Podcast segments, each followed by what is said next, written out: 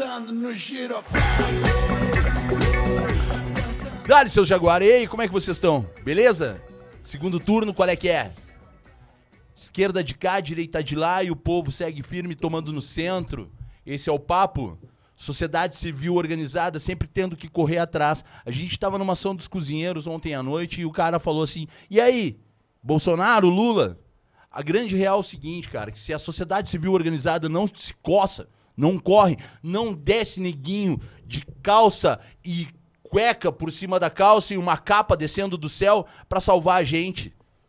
E não importa quem entrar, se esquerda ou se direita, no dia 1 de janeiro, quem vai estar embaixo do viaduto é a sociedade civil organizada. Quem vai estar acolhendo, quem vai estar correndo dentro das ONGs ou dentro dos coletivos independentes ou quem vai estar se mobilizando para alimentar ou para abrigar ou para acolher ou para vestir ou para cuidar da saúde é a sociedade civil organizada. Mas muita calma e muita consciência nesse momento, porque a ideologia, ela hoje em dia se tornou barata. Baratíssima, baratérrima, imbrochável. Esse é o Na Lata Podcast e hoje tá irado. Hoje tá irado porque cara é a grande presença. Mano Chains na área. Tô aqui também com meu irmão Lucão. É nóis, Lucão, rap em cena derretendo, Sem palavras, papai. tá chegando. Tô aqui, ó, ó, ó, a mãozinha, ó. Bracinho tremendo, pai. e vai ser irado. E a gente vai estar lá na Lata Podcast, vai estar agora nesse final de semana, no Rap em Cena. E, cara, até que enfim, um festival de responsa para mostrar a nossa cena. E, cara, e um dos precursores, um dos caras que. Um dos caras que trouxe essa realidade do rap, do funk, da. da do swing, pai. Tá aqui conosco hoje. E eu vou apresentar ele rapidinho para vocês aqui. Diogo Paz Beer, mais conhecido como Mano Chains. 12, 12, 12, 12 é bom. 12 de outubro de 1975, 46 anos. Músico, vocalista, compositor, rapper, comunicador. Vocalista da banda rock Comunidade Ninjitsu, que nesse ano completou 25 anos. Eleito deputado estadual por dois mandatos, Colorado, pai. Seja bem-vindo, meu irmão. Grande presença. Prazer poder estar aqui e principalmente porque acho que vocês deixam os entrevistados à vontade para falar, para falar sem pudor. E a gente está precisando disso na sociedade, né? Tá tudo muito a cultura do cancelamento ou o extremismo e é como tu falaste, é, tá tudo muito barato, tá tudo muito superficial, assim. E a, e a sociedade civil organizada, a sociedade civil por um todo, ela precisa virar essa chave, ela precisa organizada e, e desorganizada, é, né? E mano? que acabe esse segundo turno de uma vez, assim, para que as pessoas parem de brigar e a gente possa começar a trabalhar por um vetor só, sabe? E a gente vai falar muito sobre isso. Pode crer. E aí, Lucão, qual é que é? Felicidade em receber. Tamo junto, irmão. A gente se cruza em outros momentos por causa do nosso glorioso internacional, Tem né? que ir, O brother. Tem ir, tem que ir, tem que Então-. Que tem o então- Grêmio no da House aqui. Não, não é que o produtor é colorado, todo mundo, Grêmio firme e forte na luta O aí na Otávio segunda, mas vibrando tamo aí. lá. O Otávio vibrando lá. Mas não, na, na segunda vocês já estão, na verdade, né? Daqui Não, a pouco vocês estão voltando. É, hoje é quinta. calma, calma que tu- meu Já time é, voltou, já meu time é de segunda, meu time tá na segunda, mas o teu time é de quinta. Ah, Ah, não, de quinta-feira, na Lata Podcast, pai. Mas é uma felicidade estar aqui, vai ser um Tamo prazer junto, trocar essa ideia. Mano, me diz uma coisa, quem é o Diogo? Cara, O Diogo. Diogo é o filho do Gaden e da Regiane, é o amigo de infância do Fred e do Nando. A gente Pode brincava crer. de Playmobil junto. É, o cara estudou no Instituto de Educação, que passou na URGS, que de 35 em matemática no vestibular da URGS fez 31 sem estudar. Olha Esse aí, é o. Diogo, entendeu? Esse é o sempre Pai foi... do Diogo e da Alice. E eu não sou mais nada, Julie, porque o que, que Pô, acontece? que não é mais nada, tem que não, ser uma- não, eu mais que mas, mas em casa eu não sou nada, porque meu, como eu adoro meu nome e acabei não usando, porque eu virei humano, meu filho é o Diogo. Então, Aham. em casa, Diogo, na família, é o Diogo. Sim. E ele veio primeiro, tanto que eu tenho pontaria, porque meu guri nasceu no dia do Bi da América, né? Do, 18 de agosto de 2010. Caralho. Aham. E aí veio Alice. E aí o que, que a Alice começou a chamar ele? De mano. Bah, Então em casa eu não sou nem o mano, nem o Diogo, eu sou o papai, né? cara? Ah, que irado, né, meu? Como, como o mundo o mundo capota, né? meu? O mundo acabou. Ah, graças a Deus, né, cara? De- Que bom, né, cara? Cara, é, é impressionante, mano. As- é, é um ciclo, é um ciclo tão lindo, né, mano? É um, é um ciclo tão lindo da, de, de família e, e como as coisas se encaixam ao, ao- né, com o passar do tempo que a história se repete, ela se confunde, saca? Esses dias, quando tava o Fetter aqui, tava trocando uma ideia com ele, cara, que, tipo, não teria como o filho dele não, não, não se tornar o que se tornou, assim como né, o Eric e, e, sei lá, e tu acha, tu acha que o Diogo, o Diogo vem numa onda como a tua? Cara, ele quer mais ser DJ do que qualquer outra coisa, então é bobo, né? Mas, mas assim, ó, eu acho que a gente tem que inspirar as pessoas para que elas possam potencializar o seu potencial. Vou te dar um exemplo, tá? Pô, um dos caras mais divertidos que eu conheço, o cara mais trabalhador que eu conheço, o cara muito sério é meu pai. Sim. Meu pai era um cara da noite, meu pai era um cara que sempre foi a minha referência. Muito das letras da comunidade também tem algumas inspirações do meu pai. Pode crer. E o pai hoje é um industrial, é, entendeu? Vice-presidente da Fiergs, tem, todo, tem toda uma história, porque ele construiu isso do nada. Trabalhou muito para chegar onde ele chegou, assim. Então, ah, ah, o que, que eu fiz com o Diogo, o que, que eu faço com a Alice, assim? Em nenhum momento eu disse, ó, vai ouvir isso aqui porque isso é bom, Sim. vai, tu tem que ser assim, tu tem que ser assado. Eu acho que a gente não tem que botar pressão em cima das pessoas.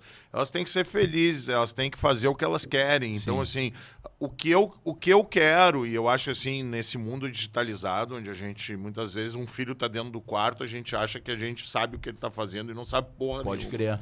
Sabe? Então, assim, é- eu acho que o conselho que eu dou para qualquer pai é que esteja perto dos seus filhos. Fica esperto. Não, e, e e não é tipo assim, Fica esperto cobrando, perto. não, é Não. dando castigo, é acolhendo. Claro. É, é, é tipo assim, deixando amigo. muito claro que quando eles fizerem merda, vai ter alguém do lado deles. Boa. Porque p- pai serve muito pra isso, pra ajudar nas horas ruins. Não é só pra ficar passando a mão na cabeça na hora fácil. assim. Com certeza. Então, é, é, eu tenho um filho de 12 anos e eu tento ser o mais parceiro dele. E aí eu vejo assim como a relação do futebol ela é importante nesse sentido. Pode crer. Porque eu vou a todos os jogos com o meu pai e com o meu filho.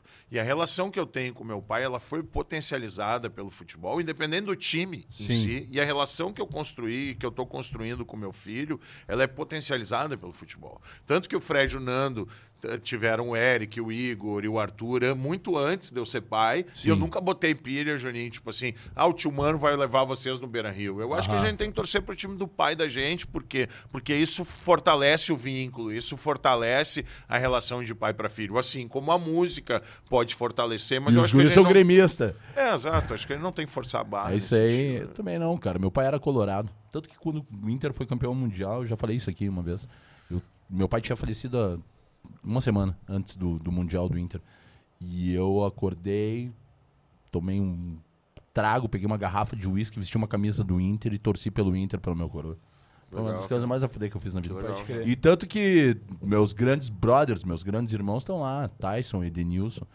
Um abraço, Edenilson, um abraço, Tyson. Os caras mais responsa que eu conheço aí de ativismo atualmente. Tem a história do, do Dali também, né? Com, com jogada de crack. E, Lance de e- crack. Lance de crack. Lance de crack.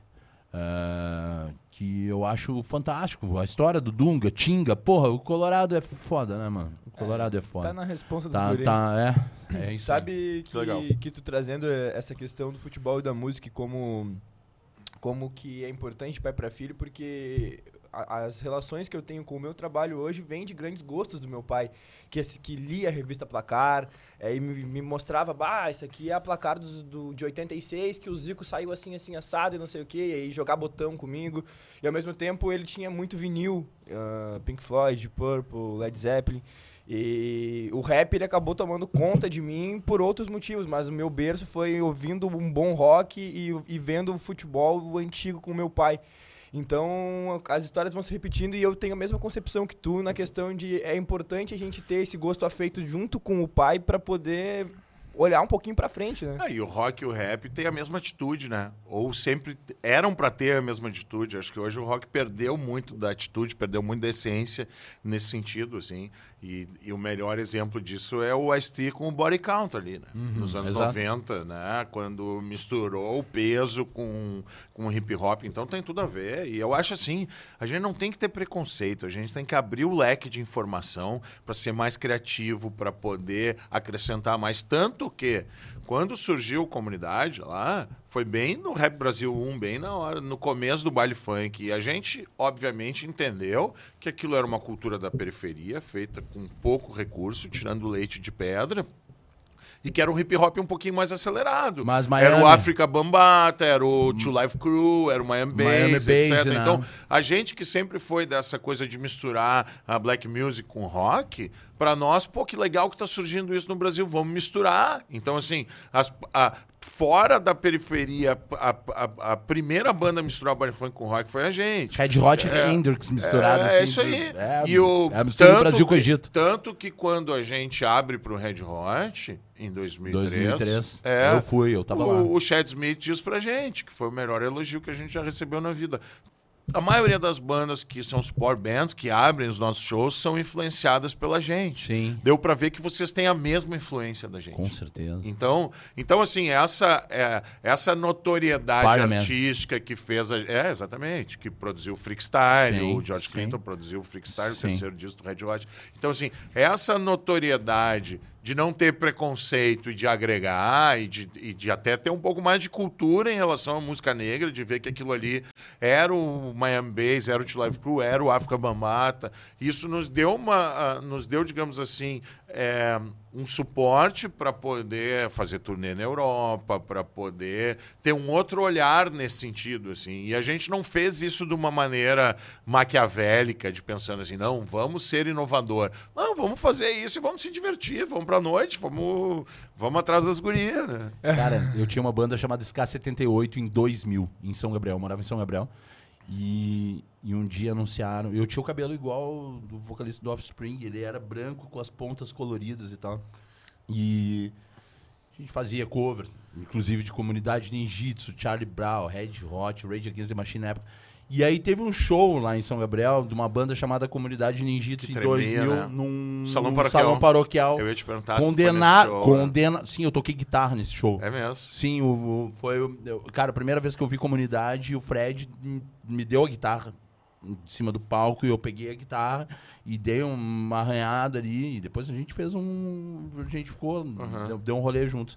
E, e aí, velho, foi condenado o prédio. Meu Tem Deus. Imagem, paroquial. de, Trem- tem imagem desse Tem, show, cara. velho, analfabeto assim, rolando, a galera pulando tanto, daqui a pouco o cara filma o teto, assim, o teto tá, a estrutura do salão paroquial tá assim, ó. Foi muito Meu doido. Deus. E foi ali que, cara, foi um dos despertares, assim. Foi, eu me lembro que foram os dois primeiros. E hoje, né, a- porra, a gente anda junto. E eu me lembro também do. Quando a gente, ia, a gente tocou General com, com o Ultraman, que hoje eu canto na maioria dos shows. Sempre quando eu tô num show da Ultraman, o Tonho chama, porque ele diz: Bah, Julinho, se fosse antes de 99, quando eu escrevi essa música, eu te conhecesse pela história do Cozinheiros do Bem, ele falando: essa música se chamaria Julinho. Tá ligado? Isso é muito. Legal. E, e essa é a influência Legal. muito grande. Cara, como é que tu enxerga, assim, essa galera que hoje em dia, mano, saca?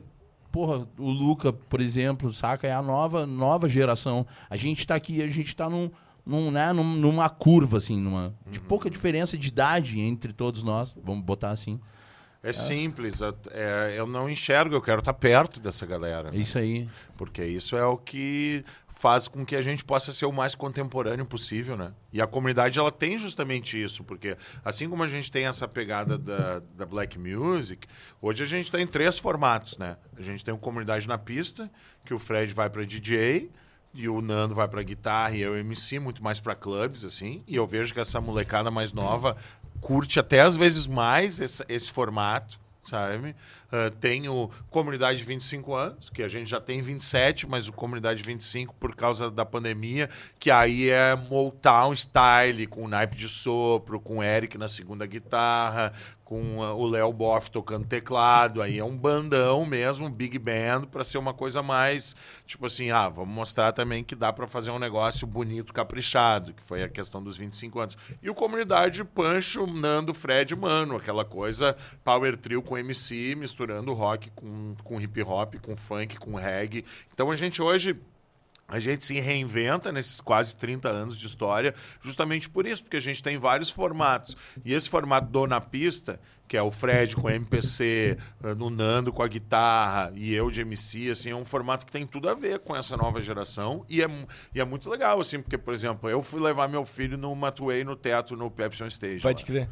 E, ó, cara, o que, o que essa molecada tá fazendo, só o beat e só o MC, é muito foda. E aí tu poder ter essa mesma vibe do beat e o MC e ainda ao mesmo tempo acrescentar uma guitarra com o Nando, que é quem ensinou o Fred a tocar, é, é, artisticamente falando, soma para essa nova geração. Então é muito irado. A gente quer estar tá muito perto e ainda mais da cultura hip hop, né? O que vai acontecer agora, é, hoje é quinta-feira, sábado e domingo em Porto Alegre com rap em cena, assim, é inacreditável. Que bom que a gente pode ter uma cultura e aí, pô, toda a galera, né, cara? O Kevin, tu, o Gabriel da Opinião, todo mundo que sempre sonhou com isso, assim, a gente sabe. Eu vi vários shows na Opinião, assim, que não tinha ninguém. Uh, uh, e que o, o, Gabriel não, cara. Eu acredito nisso, eu acredito nisso, eu acredito nisso, assim. E o próprio Magrão da Opinião fala muito sobre isso, assim, pô, da Magrão. resiliência do Gabriel. Então, o Gabriel é um cara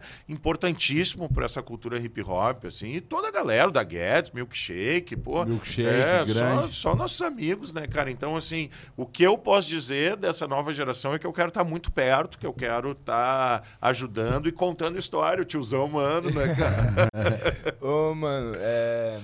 essa questão do, do artista e da pessoa. Tem artista que fala, não, não, não, não mescla, não muda. E tem artista que fala, não, o, o Diogo é um e o Mano é outro. É, Tu citou ali o que, quem é o Diogo, uhum. mais numa premissa familiar, Sim. falando da casa. Mas quem é o Mano?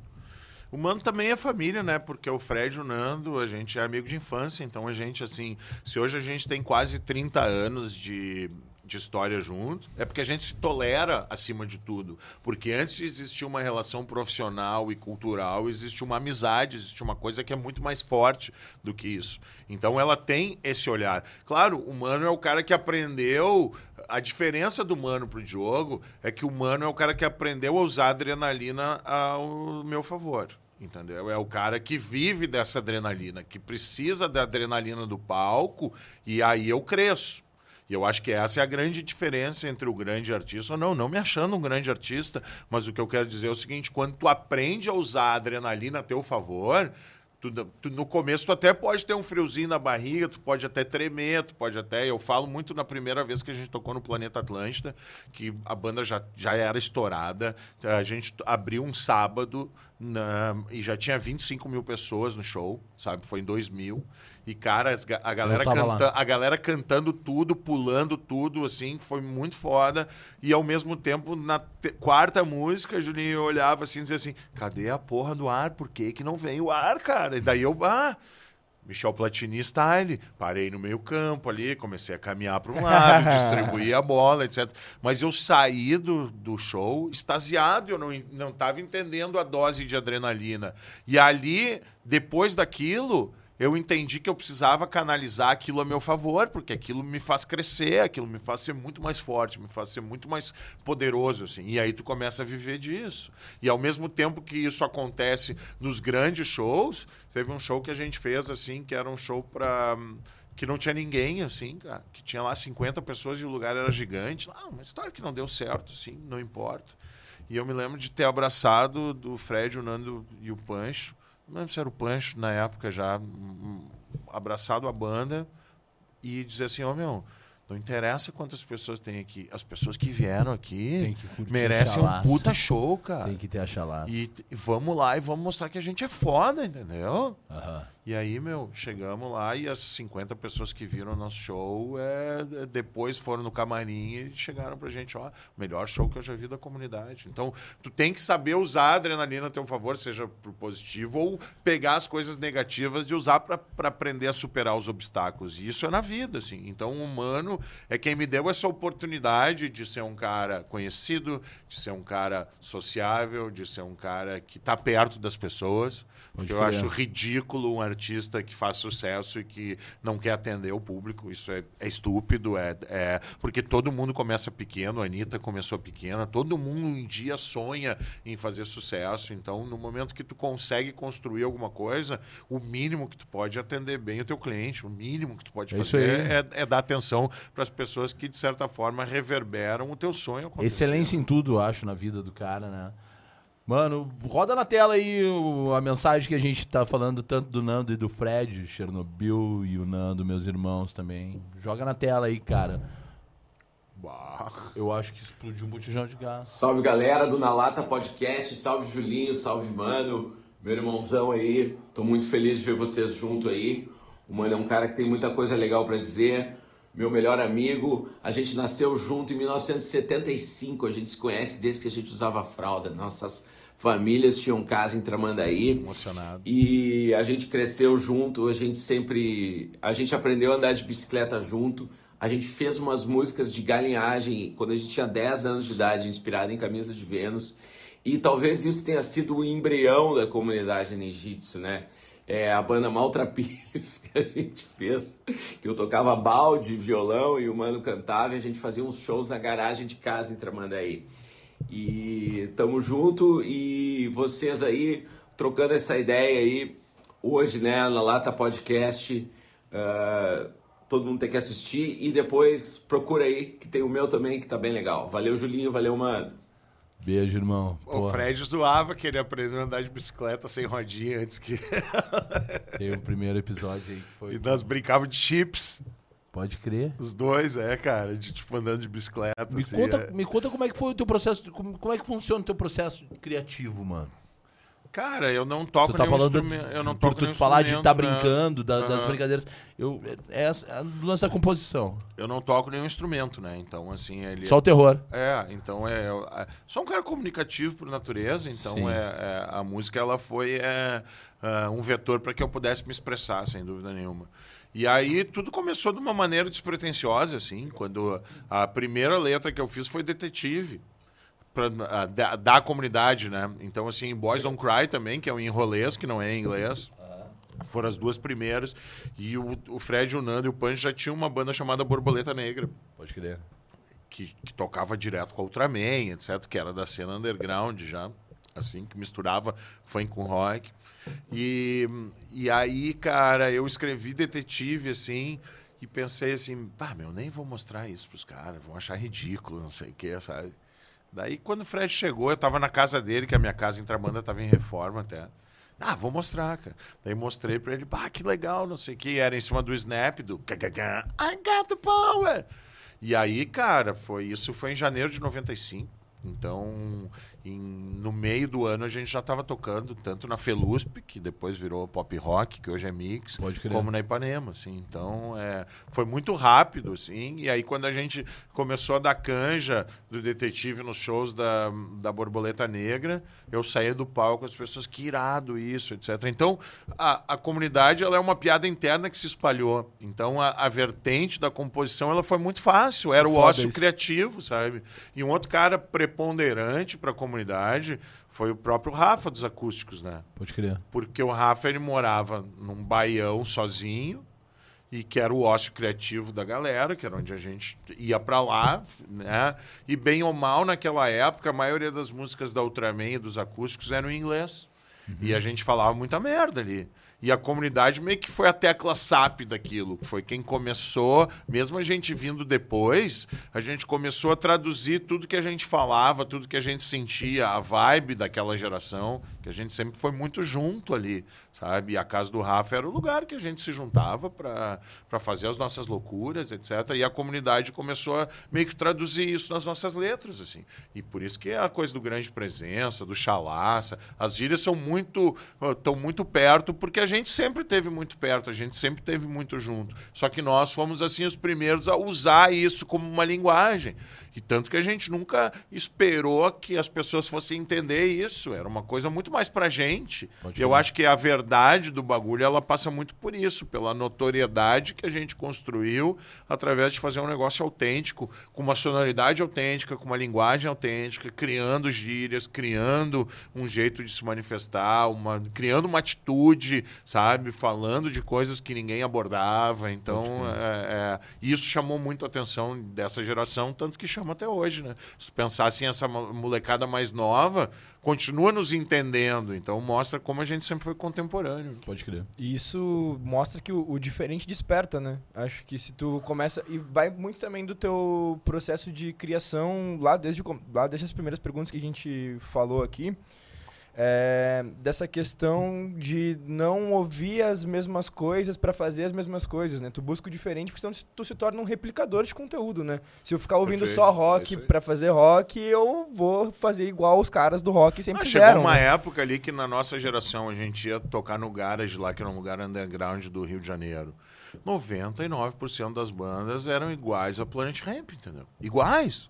Porque, claro, porque o Planet foi um ícone, sabe? Que chamou muita atenção, principalmente no Rio, na cultura underground. E aí todas as bandas eram iguais, assim, com raríssimas exceções, assim. Rap, rock and roll, psicodelia, hardcore e. É isso aí. É, forte.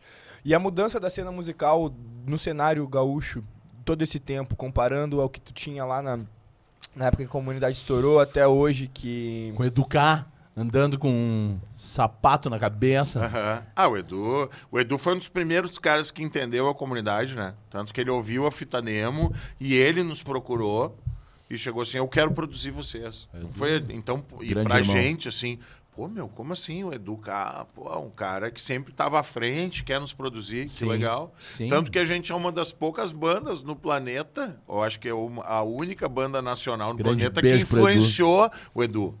Porque foi depois de, de produzir comunidade, de andar com a gente, que ele fez Popozuda, que é Sim. influenciada em comunidade, assim. Então, é um baita orgulho nesse sentido, porque ele sempre foi um cara de vanguarda, sempre foi um cara que teve à frente, e a gente, mesmo sendo muito mais novo, a gente acabou influenciando um cara assim, que produziu nosso primeiro disco, produziu o King Kong Diamond, assim. Então, é... é baita parceiro. E é isso, cara. A comunidade ela tem esse espírito de comunidade, de somar, de, de fazer uma festa junto. De, collab. Não, é isso aí, de não ter. Tanto que eu, como artista, nunca neguei participação especial pra ninguém, cara. Todo mundo que sempre me pediu, fosse uma banda gigante ou fosse uma banda minúscula que estivesse começando, sempre fiz questão de produzir, assim, de e ainda chegava na hora e fazia letra na hora para exercitar esse, esse estímulo criativo. Não, vamos fazer juntos, vamos fazer na hora, Pode assim. crer. E os caras, pô, meu, o cara fez na hora aqui. Tem muito essa coisa do freestyle, do assim, freestyle, sabe? do hip hop, do rap. que é que é que eu acho que é, é muito legal assim quando ó, eu me disponho aí mas eu vou fazer na hora até porque para sentir a vibe da galera para fazer assim e eu acho que quanto mais plural a gente é mais legal acaba sendo o processo a caminhada né Ô, mano, quero perguntar pra vocês dois aí, já que estão aqui os colorados, essa parada do torcedor identificado. Como é que tu te sente, mano? E depois eu queria que tu também falasse, mano. Beleza. Cara, eu assim, eu sou apaixonado pelo Inter, né? Eu nunca vou, nunca vou deixar de, de torcer a favor do Inter, torcer contra, o- contra o Grêmio. Aham. Mas nada impede de eu fazer um diagnóstico lógico do que está acontecendo, seja no Inter, seja no Grêmio. Sou conselheiro há 20 anos no Inter, entende? E eu acho que. E eu sou um cara que, mesmo sendo conselheiro do Inter, mesmo sendo apaixonado pelo Inter, tendo, né? O meu pai já foi candidato a presidente, tendo meu filho, hoje mais fanático do que nós dois, assim. E eu sou um cara que gosto muito de ver futebol em estádio. Dentro de campo, tu consegue ver coisas que o cameraman não te mostra. Claro. Então, eu sou um cara que, se pudesse, que se a gente não fosse assim tão ignorante em relação à, à paixão pelo futebol, em grandes jogos do Grêmio, eu gostaria de ir lá no estádio ver o jogo do Grêmio, assim. Só que provavelmente isso vai, vai ser uma afronta, isso vai ser, não vai ser bem interpretado. Pô, o que, que o Chase está fazendo aqui?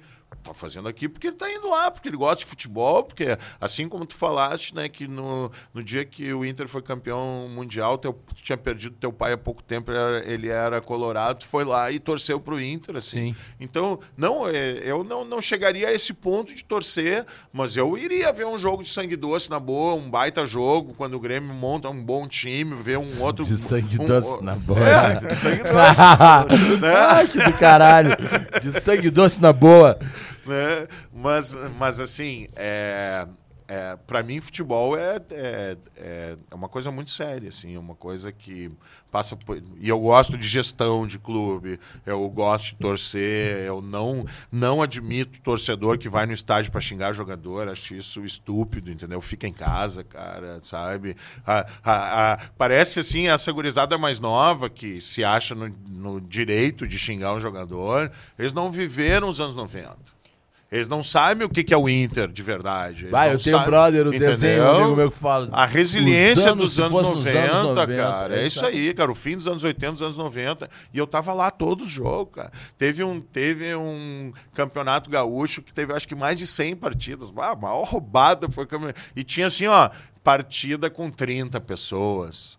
50 Sim, pessoas. E eu fazia questão de estar lá, porque não, cara, eu sou um dos 30, eu sou um dos 50, assim. Muito antes de ser o Mano Changes, assim. Sim. Então, essa é a minha relação com o futebol. Tanto que eu não jogo absolutamente nada, sempre joguei basquete, a minha contribuição ela é fora de quatro, das quatro linhas. Mas como eu sou um cara lógico que vê ah, a vida de uma maneira lógica e ponderada até nesse sentido, eu gosto muito de dar minha opinião no futebol e é por isso que eu tô lá na Rádio Granal e a gente faz um programa de sucesso, assim. Pode E crer. tem muito gremista que chega assim, bah, mano, eu gosto muito dos teus comentários. Claro que tem uns radical que vão dizer que falam mal, ou que etc, mas também não. Eu acho que tu manda muito não- bem, mano. A gente não pode agradar todo mundo, assim. Sim. Agora, que eu tenho compromisso com o meu raciocínio acima de tudo. Uma lógica, né? Isso é, isso é maior do que o esporte, isso é maior do que qualquer coisa. Pra mim é, é muito parecido. Eu tenho uma eu dou uma importância muito grande pro futebol desde sempre, até porque eu aprendi isso em casa e foi uma briga porque o meu avô é gremista, mas o avô, meu avô pai da minha mãe, né? E meu pai é colorado. Então eles brigaram ali naquela questão por mim, é, pequenininho, mas pra mim sempre foi muito muito claro pra onde eu devia ir. E o que que eu queria é, assistir? Eu lembro que meu pai, duas vezes que ele saiu de casa e não me levou é, para jogos contra o Boca Juniors, ali, eu sou de 98, 2003, 2000, 2003 2004. O Inter é eliminado dois anos seguidos na Sul-Americana, eu acho que pelo Aham, Boca Juniors. sei. E eu fiquei em casa chorando, chorando, chorando, chorando, chorando, chorando, chorando. E em outros dois momentos, quando ele foi no show do Pink Floyd, do Deep Purple, que ele não me levou pequeno. Então me marcou essa coisa de eu quero estar junto com meu pai e eu vou assim, ó, não vou mais ficar em casa. Não vou mais ficar em casa, eu era pequeno, né? Então comecei a estudar música desde pequenininho e ver, ver, ver futebol, ver futebol, ver futebol. E se tornou uma paixão muito grande. Agora, é, dentro da, do, do estádio, eu também tô sempre lá. é, faço questão de estar apoiando o Inter. Esse ano o Inter teve a pior. Ahn, o pior público do novo Beira Rio contra o Aimoré pós-eliminação pro Globo. Foi um domingo, deu 3 mil pessoas. Eu tava lá atrás do gol, chovendo. Estávamos lá. E, enfim, só que uma coisa eu vou trazer pra, pra discussão, porque eu discordo um pouquinho da tua fala, mano. é, Respeitosamente, claro. Ahn, t- óbvio, tem uma gurizada nova que reclama, que xinga jogador, mas eu faço um, um, um trabalho dentro da voz da torcida que cada jogo eu assisto de um lugar diferente. E da, da parte ali do portão 6, do portão 8, do portão 4, onde tem pessoas que também são um pouco mais velhas, eu vejo alguns comentários depreciativos aos jogadores também. Daí Claro. não só dessa Pode gurizada mais crer, pode nova. crer, pode crer. E, é, por exemplo, a- o trabalho que é feito na guarda, Concordo na guarda popular, na guarda popular, muitas vezes tem a- a- alguma coisa direcionada a algum jogador, mas ali majoritariamente as pessoas são jovens e a gente vê eles cantando o tempo inteiro. E aí eu não, eu não Torcida organizada é, não, não xinga, é muito raramente. é, e, a- aí quando, mas quando entra na bronca, entra na bronca mesmo, né? É, quando o bicho pega. Mas, mas aí eu vejo que, que hoje, Julião, ãh, tem uma parada que é legal, que a, a própria galera mais, mais nova, que percebe os, os mais novinhos no tela, começam a puxar o que é o futebol raiz, a cultuar um zagueiro que joga o calção pra dentro, uma chuteira preta uh, sem detalhe, é, cara de mal, como é o Gabriel Mercado, é, começam a, a, valorizar um pouco do que vê, as nuances do que ainda existe de um futebol um pouco mais raiz. Então eu, eu, eu vejo que ainda tem uma galera que, que é o presta atenção a coisa vai e volta, né? É. é. Talvez seja um olhar meu é preconceituoso em relação a... É que é o que eu quero dizer é o seguinte, eu já tô com 47, né, cara? Então, tá novo, é... né? É, não, tudo bem, mas a, a galera que frequenta... A gente tá se sentindo é, cansado. Eu acho que um cara, cara de 35 é moleque, é isso eu, que eu quero dizer. Eu não tenho paciência, mano, eu tô com 38, com todas no, no, uhum. no, no, todas no tambor. Eu não tenho mais paciência para futebol onde onde a torcida sai destruindo estádio, destruindo, destruindo patrimônio ao redor. Saca, velho? Eu acho que isso é. Isso é a de revolução e evolução tá muito longe, mano. Nossa, até, que... até porque o futebol no Brasil já era déficit. Se né? bem que eu gostava da época do Romário, que o Romário não aceitava também cachorro pra torcida. tipo, pegou aquela mesma. É que ele pode, né? É, Romário, Romário na Copa de 94 ele falou: larga, na, minha é um que eu, larga na minha que eu vou ganhar essa parada aí. Mano... Eu acho que a síntese do Romário, rapidinho, é o seguinte, né?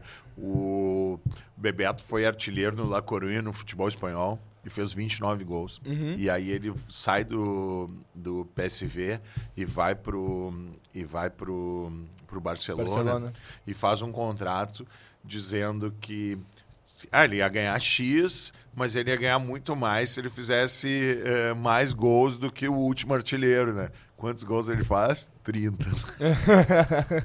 Esse é o Romário, né, é cara? Romário. Não fez 35, 36, não, ele fez 30 gols, um a mais do que é, o, é o que precisa. É o que eu preciso. E se ele tivesse fe... se o Bebeto tivesse feito 32, ele teria feito 33. 30, exatamente. Sim. Essa questão, Julião, que tu trouxe, eu acho muito da hora que é, é não tem mais paciência pro futebol que sai quebrando coisa. Eu lembro que na Série B, na Série B, no ano que a gente caiu pra Série B 2016, o Inter teve um jogo contra a Ponte Preta.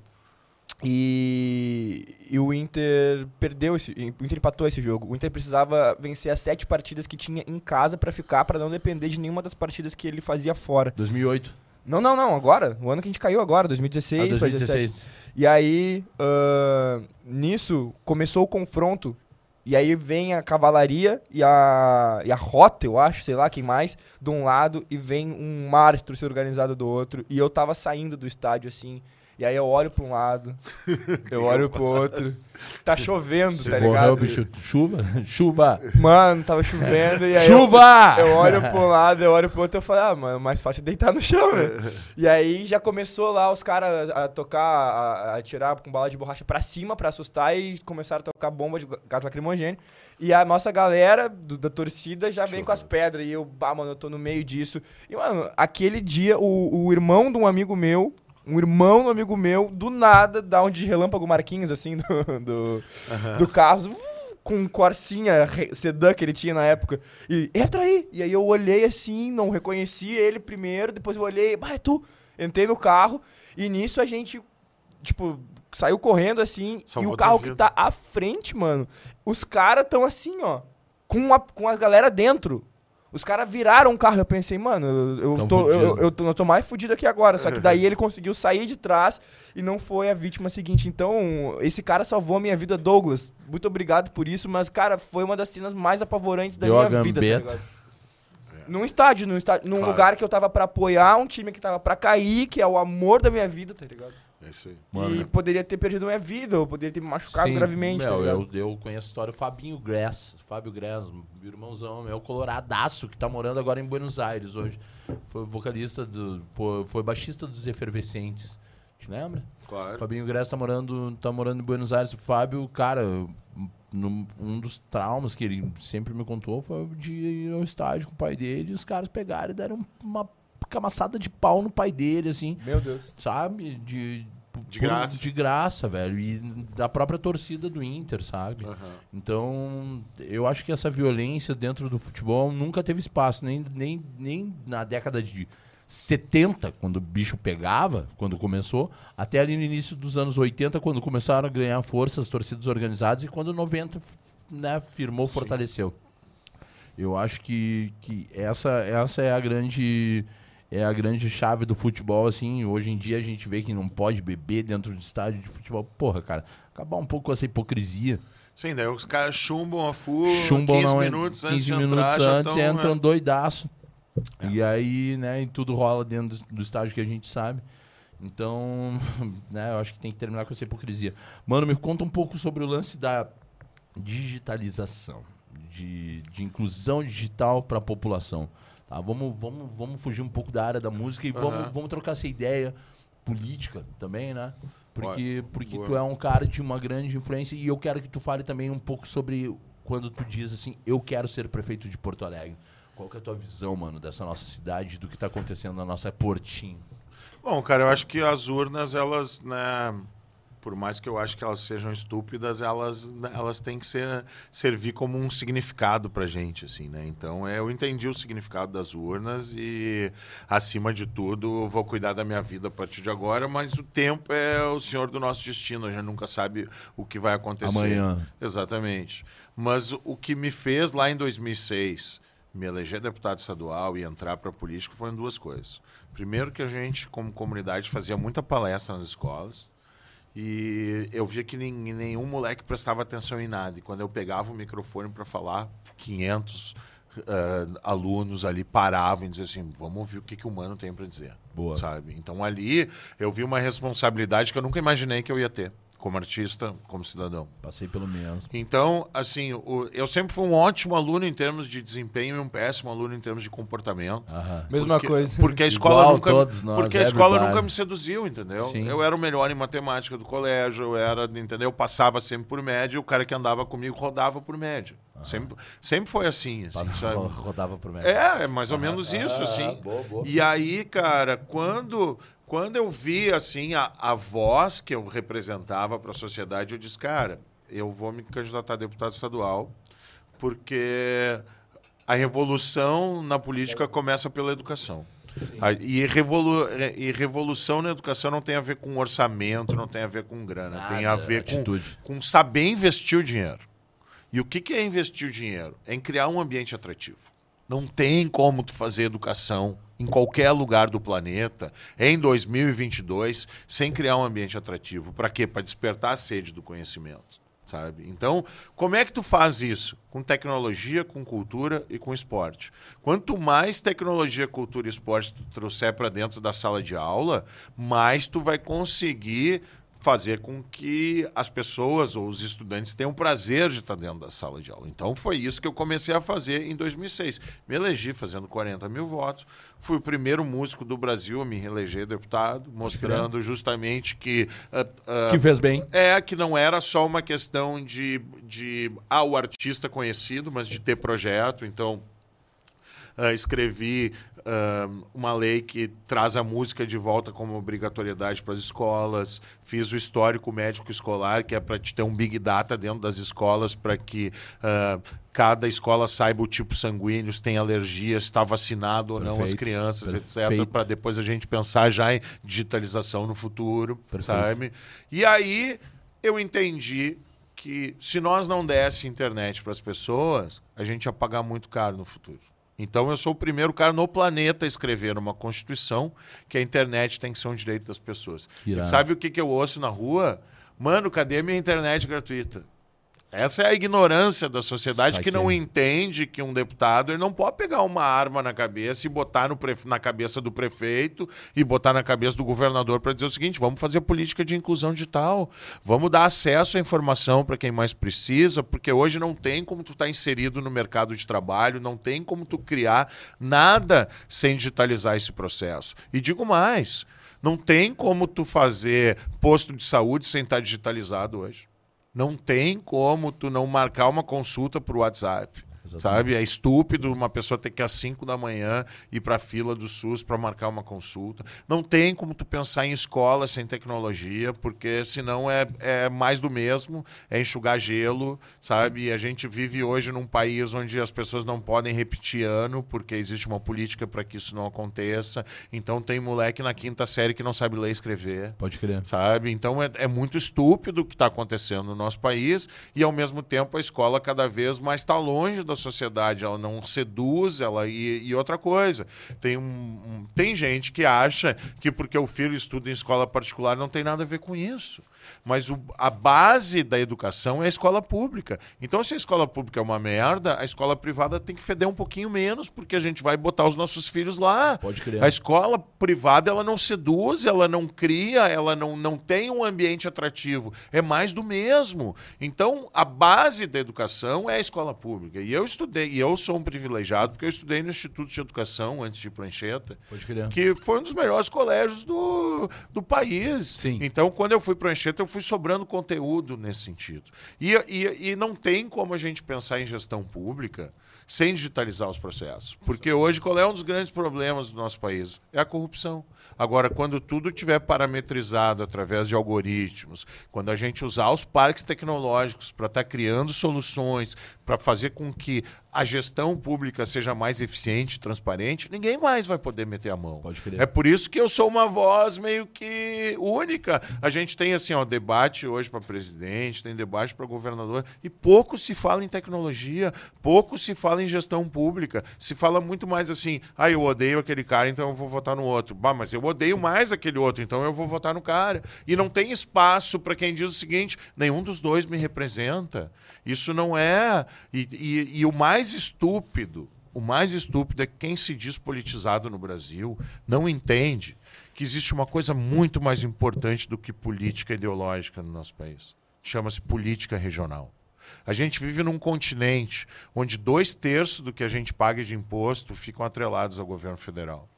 Dois terços. E aí tem muita gente criticando o Nordeste agora, porque, ah, porque o Nordeste não sabe votar, isso, aquilo. Os, os nordestinos nos dão uma aula de política regional. Por quê? Porque eles se unem para levar dinheiro para lá. Então, tipo assim, o cara que fala mal da política do Nordeste não entende que os caras estão levando dinheiro, que os caras trabalham e que eles se unem. Vou dar um exemplo. O Nordeste tem 27 senadores, nós temos 9. E eles trabalham muito antes de política ideológica, política regional. Eles se unem, esses 27 senadores, para fazer lobby num governo federal que tem dois terços do que a gente arrecada de tributo para levar para lá. E nós aqui, eu nunca vi um senador do Rio Grande do Sul se juntar com o do Paraná e de Santa Catarina para trazer recursos para gente. Pode a gente, não, eu não vou falar com fulano porque ele é de uma ideologia diferente da minha. Isso é estupidez, cara, num país que é um continente e o dinheiro fica praticamente concentrado com o governo federal. Então, falta muito, eu acho que assim, educação política nas escolas. Educação política nas escolas, elas não tinham que ter a ver com ideologia Educação política e político-partidária. financeira, né? Ela, exatamente, ela tinha que ser o quê? Meu, tu sabe o que, que um vereador faz? Tu, sabe o que, que eu mais ouvi nessas eleições?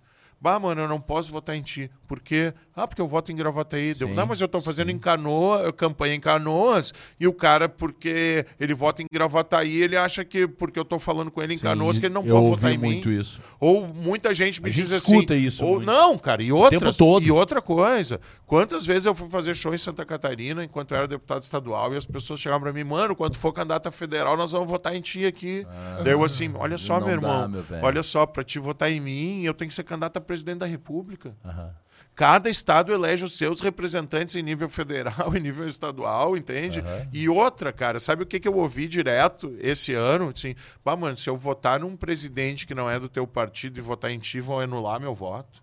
É, Então, cara, é- é- assim, ó, os estudantes de direito não são obrigados a fazer a cadeira que chama-se direito eleitoral. Ela é optativa no Brasil. Sim. Todo mundo é obrigado a votar, mas ninguém é obrigado a entender, entender. porra nenhuma de como Ah, funciona manipulação o processo total, eleitoral. manipulação Então, total. Cara, tipo Manipulação, assim, estagnação total do nosso. então, como é que tu vai falar em política ideológica? Como é que tu vai falar em, eh, quer dizer, como é que tu vai falar em política regional? Como é que tu vai falar em diminuir ah, ah, a arrecadação de tributos para o governo federal através de pacto federativo? Não adianta, cara. Como é que tu vai falar em emenda parlamentar? As pessoas não sabem que um deputado federal tem 20 milhões por ano em emenda e que um deputado estadual agora, a partir dessa legislatura, tem um milhão, mas que nunca teve. E acham que é tudo a mesma coisa. E pegam assim, não, mas o deputado federal trouxe recurso, claro, ele tem dinheiro para isso. Tem uns que enchem a boca para dizer, eu trouxe tantos milhões para o Estado, claro, é teu trabalho, tu tem essa prerrogativa.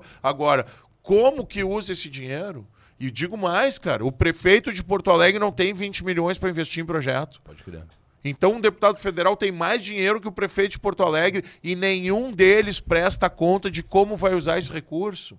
Por isso que eu fui candidato dois, duas, em 2014 e 2018 a Tem federal. candidatar a prefeito, Porque eu mano. queria- porque vamos, eu vamos queria- de prefeito e vice Pode aí. ser, grande vamos pre- dar- Os dois grandes presença. É isso aí, Vamos lá vai ser tentar- por uma chapa de peso. Uma chapa né? de peso.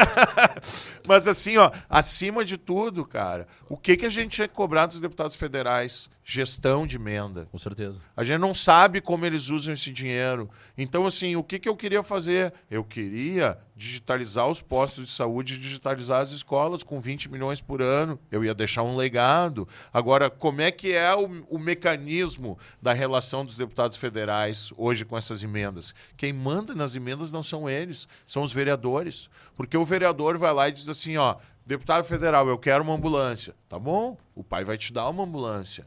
Só que agora tu é meu escravo. Agora tu vai trabalhar para mim. Não interessa se eu sou um cara do bem, não interessa se eu sou um cara do mal. Eu te dei uma ambulância que é o que vai te eleger e tu vai trabalhar para mim, ponto. Agora, por que não convencer esse vereador, ao invés de dar uma ambulância para ele, que digitalizar o posto de saúde da quebrada do município dele é muito mais importante do que dar uma ambulância, porque aí vai dar dignidade para as pessoas marcarem consulta, para parar o fura-fila, para criar uma dignidade dentro desse mecanismo de consultas que é fundamental dentro do nosso país. Como é que a gente vai estar em 2022 e não vai ter escola digitalizada, assim? Então é, só que aí o único cara que fala sobre isso sou eu, entendeu? E aí parece repetitivo, parece que eu sou o louco. Daí os caras olham para mim e dizem assim: "Mano, cadê a internet gratuita que tu prometeu?" Cara, eu escrevi na Constituição do Estado do Rio Grande do Sul, a primeira Constituição do planeta transformar a internet num direito e tem que ouvir esse tipo de bobagem, assim, Foda. sabe? É pra, é, é pra dizer o seguinte, meu. Por mais que o cara tenha vocação pra coisa pública, pra ajudar, porque pensa na frente, porque quer construir alguma coisa, é de dizer assim, ó, meu, sabe de uma coisa, meu, vou cuidar da minha vida, vou parar de ouvir bobagem na internet, porque tem muito machinho na internet, né? Ah, porque tu é gordo, porque tu é playboy, Playboy. porque tu é isso, porque aquilo. Cara, eu quero ver trabalhar com o meu trabalho. Eu quero ver todo mundo virando playboy. É essa que é, pra, pra daí não ficar enchendo o saco de ninguém, tá ligado? Esse papo aí de ser playboy ou não ser Ô, playboy. cara, ou eu- ser pista ou ser morro. Se liga. Ô, cara, eu fiz. Eu, eu, eu era o único ah, candidato a deputado esse ano que estava na frente da Expo Inter entregando panfleto falando com o povo, tá? E fiz assim, ó, de ficar do sábado das nove da manhã às cinco da tarde. Eu fiquei panfleteando num sábado. Tá bronzeado? É, exatamente, das nove da manhã às cinco da tarde. Daí peguei o carro, cara, fui a Garopaba fazer show às duas da manhã no Pitaia. Saí às quatro e meia de Garopaba, cheguei em casa, tomei um banho e voltei pra Expo Inter pra panfletear, cara. Meu, eu me lembro... Eu quero ver quem é que tem pulmão, quem é que Ah, tem Coronel, isso. eu me lembro- Ou de chegar sem absolutamente voz nenhuma num show, show. e abrir a voz e fazer um show que as pessoas, entendeu? Que mais de 300 pessoas vêm depois falar contigo, tirar foto contigo, entende? Então, assim, é muito fácil criticar, cara, é muito fácil falar bobagem. Agora eu quero ver passar uma semana trabalhando do jeito que eu trabalho. Cara, o que eu entendeu? sempre falo, meu, quer falar de mim, fala pra caralho, mas pula aqui pra dentro e fica 10 minutos. Pula aqui pra dentro e fica 10 minutos. Por falar nisso, cara, em pular aqui pra dentro e fica 10 minutos, fecha comigo nessa câmera aqui, porque eu preciso agradecer a galera que ajuda os, co- os cozinheiros do bem e o Na Lata Podcast. Porque, mano, o Na Lata Podcast é apenas uma forma de dar potência e voz pro Cozinheiros do Bem, que é a nossa causa. Roda na tela aí pra nós, Gui, quem são os nossos patrocinadores. Code Barbershop. Todas as marcas aqui não são marcas, todas as marcas aqui são nomes, são pessoas que representam e que representam outras A pessoas causa, e né? que ajudam outras pessoas. Alcança aquele sabonete ali para nosso favor, Lucão. Esse sabonete aí é um sabonete líquido da COD, onde tem um QR Code aqui. Tu aponta para ele e destina um prato de comida para três entidades além dos cozinheiros do bem no Brasil, tá? Que é a Pastoral do Povo da Rua, do Padre Júlio Lancelotti, que é a minha maior referência. É, Dadivar do Enzo Celulari e Gastromotiva do Davi Hertz. Comprando um sabonete líquido, tu entrega comida no Brasil inteiro. E por isso, Cozinheiros do Bem Food Fighters é o coletivo independente que mais ajuda pessoas em situação de rua no Brasil. Esse é presente pra ti, meu irmão. Code Barbershop conosco desde o início da pandemia. Tá aqui o arroba deles na tela, tá aqui o telefone deles na tela. E eles são os responsáveis por toda a doação de álcool gel das nossas ações. Fernando e Heitor, meus irmãos. Olha aqui, ó, presentinho. Dei um tapa ontem, tô, tô, tô com o cabelinho na régua e saí com o charuto da hora da COD Barbershop, nossos parceiros. E pra quem gosta do universo dos charutos, chega lá na COD, lá em qualquer uma, a do DC, cara, tem um espaço maravilhoso pra charutos, uma carta maravilhosa. E pra quem curte esse universo aqui, tá aí uma ideia. Roda pra nós quem mais tá conosco nessa jogada aí, Guizão. Pirâmide Ultra Gás. Não é Pirâmide Ultra Gás, é Alex. É toda a galera que trabalha com Alex. E no início da pandemia, quando a gente entregava cestas básicas, o Alex, um dia eu falei, mano, eu tô chegando nas comunidades, nunca mais vou esquecer. Saí da Ilha das Flores, tipo, entreguei uma cesta básica povo pra uma senhora gás. e ela falou assim: eu não posso pegar, eu não tenho gás na minha casa. E eu liguei pro Alex e na mesma hora o Alex falou: vamos baixar de botijão, de caminhão, em várias ações, em mais de 90 comunidades que nós atendemos. Mais de 50% delas no ano passado a gente entregou botijão de gás junto com a galera da Pirâmide Ultra Gás. E além do que, um dos maiores gastos que nós tínhamos nas nossas ações era com botijão de gás e hoje nós não temos mais. Então eu agradeço ao Alex, a galera do grupo Pirâmide Ultra Gás, porque vocês são foda. Além de ter o gás mais barato, se tiver um orçamento mais baixo que o deles, liga pro Alex que ele dá desconto. Se falar que viu na lata, ainda manda entregar na tua casa com algum chameguinho. Tá? Tamo junto, Alex. E tá fininho, tá emagrecendo. Tô aqui, ó. Tô seguindo no teu ritmo, meu irmão. Vou chegar, Tamo vamos junto, emagrecer. também, cara. Estamos tentando, vamos lá, vamos correndo. Vamos lá. Quem mais está conosco tá aqui, né? Tá na tela aqui o Instagram e o telefone lá do Pirâmide Ultra Gás. Mas eu vou falar para vocês aqui. É 051 99696 5500. É o telefone da Ultra Gás Pirâmide. É nós, rapaziada. Galeto Viamorano. Não é Galeto Viamorano, é Saulo e Roque. Meus irmãos, nossos parceiros que é o mesmo galeto, o mesmo frango, a mesma costelinha suína que vocês comem na casinha de vocês, quando vocês peguem pelo delivery ou pelo takeaway, é o mesmo que vai para as ações dos cozinheiros do bem embaixo do viaduto. Então, eu só tenho a agradecer. Liga lá pro Galeto Viamorano. Mais uma vez, como sempre, falando bem da lasanha de espinafre. Foi antes da pandemia, a gente fez uma festa linda ali no, embaixo do viaduto, né? Sim, quero falar. Daqui a pouco a gente vai falar sobre isso. E porque, cara, foi uma das um dos melhores. Eu tenho uma foto minha no meu Instagram que é irada. Que é, que é a foto que eu mais curto, que é no show da. Pô, cantamos Charlie Brown junto embaixo do viaduto, junto com a comunidade. Quero falar sobre isso daqui a pouco. Mas é isso, Galeto. Tá aqui o telefone, tá aqui o Instagram, segue os caras. Tamo junto. Quem mais tá conosco? Roda na tela aí. Hubble celulares, telefone na tela, Instagram na tela. E o quê? Telefone sempre inteirinho. Foi pra revoada, derrubou no mictório, caiu lá dentro. Quer arrumar o teu telefone? Orçamento mais baixo, buscam na tua casa, o motoboy vai na tua casa, te devolve se é se é Apple, vai voltar como Apple. Tu não vai mandar Apple e vai voltar com Android, tá ligado? Sem contar que não vai vazar nude, não vai vazar nada, rapaz, porque é o melhor, é o orçamento mais barato. Entrega em casa, busca em casa, Ah, confiança. eu sou vacilão com o celular, né, cara? Eu sou 300 vezes e assim, ó, tipo, de quebrar na noite, mandar uma mensagem pros guris, pro, pro Vitor e falar, mano, tem que viajar às 10 da manhã, esses tempos eu indo pro Rosa. Preciso do meu telefone. Cara, eu trouxe aqui em 10 minutos os guris arrumaram meu telefone. Foda, galera. Hubble Ninja. celulares, conserto de smartphones. Roda na tela quem tá mais conosco aí. Ape of God, minha camisa de time. Tá fazendo falta ele aqui Tá hoje, fazendo. né? Entra aí, Otávio, mostra aqui essa camiseta, cara. A gente tem, mano, junto com a galera da Ape of God. Essa é uma camiseta do, do Nalata, o nosso collab. o no- E aí, Otávio, tá, tá, na, tá na frente aí do, do- do- de um dos teus ídolos aí. Tô, tô com ele aqui, tô com ele, cara. A- alguma das minhas filhas foi feita ao som da, da, da, Ah! da comunidade, pode ter certeza. Você é meu E, do- e- e duas, e duas coisas. A Juliana se declarou fã pro Fred. A Juliana não se declara fã de nada nesse mundo. É, se declarou. se, verdade, verdade, é verdade. Isso aqui ele sabe muito bem o que eu tô falando. E a, e a Bibiana nasceu dia 3 do 4 e não nos 95 anos do, do, do Inter, porque o médico era gremista e a mãe era gremista. Elas fizeram a cesárea num dia antes, senão ela tinha a data lá. Canalhas. O.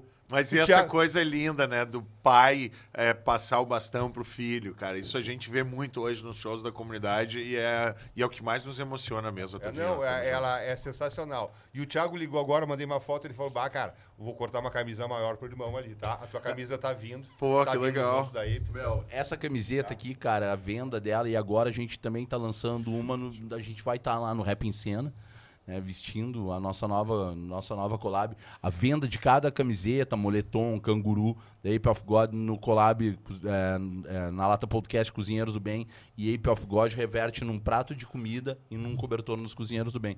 Então é isso, Ape of God. Macaco de Deus tá Pô, aqui e, no... e me lembrou, porque no King no King Kong Diamond, Sim. a gente. O, o Tabajara, que é um baita ilustrador, ele nos macacalizou toda a banda, né? Deixa eu ver se eu acho e aqui, aqui. tô, esse macaco É? sou eu, velho. É, mas esse eu vou macaco sou mostrar, eu. eu vou ver se eu acho aqui. Joga na tela aí o, o desenho do, do- Valeu, Otávio. Obrigado, tamo Que junto. eu tô até com esse colete vermelho aqui. Ape ver? of God Olha tá aqui o Instagram na tela. Olha aí, vamos ver. Joga na tela o desenho. É isso aí, cara. Somos todos macacos, velho. Porque eu acho que esse grande. Esse, esse é o grande barato. Por que tornar pejorativo como se fosse pejorativo, como se fosse um problema ser chamado de macaco? É que Entendeu? as pessoas- Porque as pessoas são ruins. É, é que as porque as pessoas- pessoas é são aí. ruins. Porque as pessoas ainda diferem. É ao- que elas usam de um elas jeito usam as pessoas, é elas usam de jeito pejorativo, querendo nos tornar diferentes, onde somos todos iguais. Ubuntu, rapaziada, procura entender o que significa isso. Sou quem sou porque somos todos nós. Ah, e outra, né, velho? A gente tá em 2022, tá? Qual é a base do capitalismo? Valorizar a força produtiva. Sim, 2022, o ano Não, da cara. Copa do Mundo, como então, diz o- então tipo assim, o cara, não interessa teu gênero, a tua orientação sexual, a tua cor. Se tu é bom, tu tem que ser valorizado por esse ponto, cara. É humano. Infelizmente, a gente vive num país racista, machista e homofóbico. Cara, as pessoas me num perguntam país, não, que num tu planeta. é. Quem tu é, Júlio? Eu sou planeta. humano. Eu sou humano. Pronto, sou humano. E Entendeu? não E basta é não ser racista, a gente tem que ser antirracista. Antirracista, né, exato, cara? exato. É isso. Só é... pra terminar, só, só, só pra terminar de agradecer a galera aí rodando na tela, que, os nossos patrocinadores. Connect Art Tatu, que tá aqui, que risca minha cara, risca minha pele, risca meu corpo e risca meu coração. Um abraço pro Cris, pro Nego, pra todo mundo lá, pro, pro Madruga. Cris. Pra, pra toda a rapaziada lá, pro, pro Thiago, pro Léo, pra todo mundo. A- Meu, time grande, time grande sabe jogar. E vocês são o meu time. Meu corpo, a minha pele pertence a Connect Art Tatu. Cara, tá aqui o Instagram deles na tela, tá aqui o telefone deles na tela. Roda quem mais tá conosco aí, meu irmão. ProHub. ProHub, a nossa fantástica fábrica de sons. O que, que tu achou do estúdio, irmão? Pô, já conhecia, né? É muito, é muito irado aí, é muito. Cara, a gente precisa de espaço pra dar voz pras pessoas. E é o que o ProHub faz. O que a ProHub faz é o espaço cheiroso, gostoso, né? Desde o atendimento da chegada muita com a tia Arlete, também, né, a galera que trabalha na, na, na ilha aí, todo mundo que trabalha, a Rafa, Rodolfo, o Cristiano, é, o Vitor, todo mundo, todo mundo, todo mundo mesmo, cara. Se eu for falar o nome de. de- é uma renca, dá trabalho. E outra coisa, segundo maior meio de comunicação visual do estado com maior número de visualizações. A gente só está atrás da RBS e, e essa é a nossa potência. Tem uma ideia legal? Tem um podcast para criar? Tem gente aqui que fala sobre ufologia, tem vários, tem o Papo Hot com a Juju, tem, cara, tem uma galera. O Aba Anônima. É, Aba Anônima, é, com a Bárbara e com a Carol, tem o Foda. tem o do Capu também. Cara, tem uma galera, mano. Tem uma galera, tem uma galera, tem uma galera. Tem espaço pra mim? Tem espaço pra todo mundo. Só não vem aqui querer falar merda, porque pra falar merda já tem eu. Liga aqui, tá aqui o Instagram dos guris na tela, tá aqui o WhatsApp dos guris, chama lá. ProHub, a nossa fantástica fábrica de sonhos. E aí, rapaziada, quem mais? Tudo isso pra dar visibilidade pro Cozinheiros do Bem, Food Fighters. Tá aqui o nosso QR Code no canto da tela, tá aqui o nosso WhatsApp, tá aqui o nosso Pix. A nossa chave Pix, tu pode doar a partir de um real. Olá, Cozinheiros do Bem, tá aqui, ó. Tá aqui embaixo aqui. Olá, Cozinheiros do Bem, arroba gmail.com ou nosso WhatsApp 051. Ou pode ser voluntário também, Ou né? também sendo voluntário, se cadastrando lá direto com a Patrícia no 51984480325. Chama a Patrícia lá, cara, te cadastra como voluntário, vem fazer parte do nosso time, vem correr atrás, quer doar um grão de arroz, vai fazer diferença no nosso prato na ponta. E é isso. Lado a lado até o fim, Ubuntu. Cara, esses são os nossos patrocinadores, essa galera que nos acompanha. Tô Parceiros, cansado, né? galera, Não é a galera que corre. É a galera que Cara, entende. não, é que assim, ó, não, quando a gente fala, a gente fala parceiro ou fala patrocinador, é patrocínio, mano. São Aham. caras que bancam, são caras que tiram dinheiro do bolso, porque pra fazer a parada acontecer, Sim. não é peidar dormindo. Essa que é a real.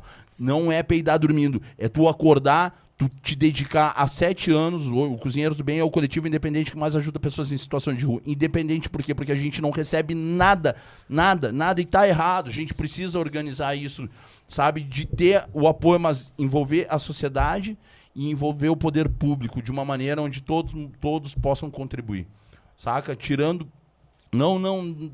cara, não, não uma ideia de comunismo, não uma ideia de socialismo, seja do que for, mas, cara, eu não, eu não quero que Marechal não tenha seu helicóptero, saca? Eu só não quero que a Suelen precise morrer embaixo do viaduto da Conceição por ficar devendo 30 reais de crack. Então, eu preciso, cara, e nós precisamos, a gente precisa se organizar e todo mundo ajudando um pouquinho. A gente acaba com a necessidade básica do ser humano, porque ninguém levanta numa calçada, ninguém pede perdão, ninguém volta a viver se não tiver alimentado. E esse é o trabalho do Cozinheiros do Bem Food Fighters. É isso, cara, coisa linda. Eu queria só trazer um, um, um pequeno ponto, né? Sobre essa questão dos macacos ali, que a gente falou anteriormente, Nós, que vocês falaram.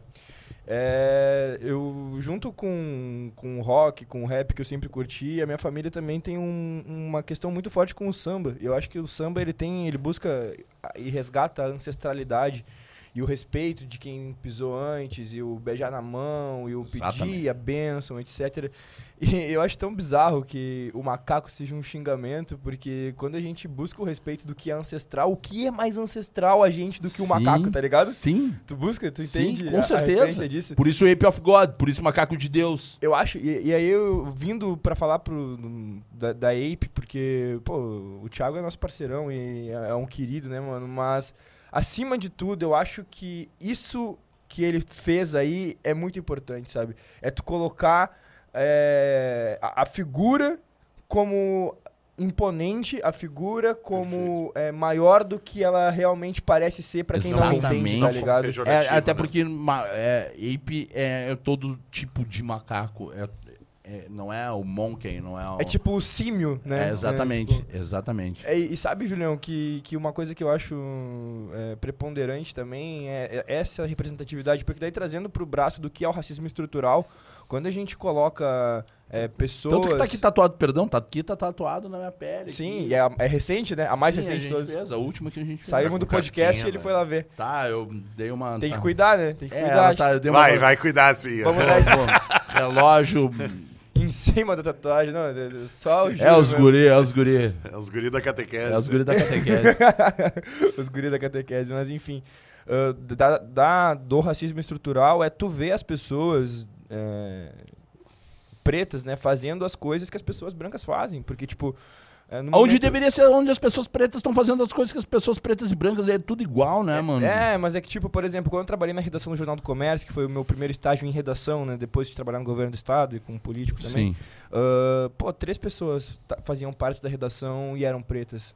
Sim, são... E vinte e tantas brancas. E, tipo, as pessoas pretas mal, mal se viam, porque uma era de um turno, outra era do outro, e o outro trabalhava numa, num anexo da redação. Mas quando tu ia na prensa, lá onde o jornal, é- onde o jornal saía, quando tu ia lá no maquinário, quando tu via a equipe da limpeza, aí tu encontrava outras pessoas. Então, é, os teóricos que modificam não, é, entendem o racismo estrutural como um problema realmente estrutural, entendem que é importante tu te colocar nos lugares, nos espaços de poder e mostrar que tu faz aquilo porque no subconsciente da pessoa tu tá tirando aquela ideia de que tu não pode estar ali.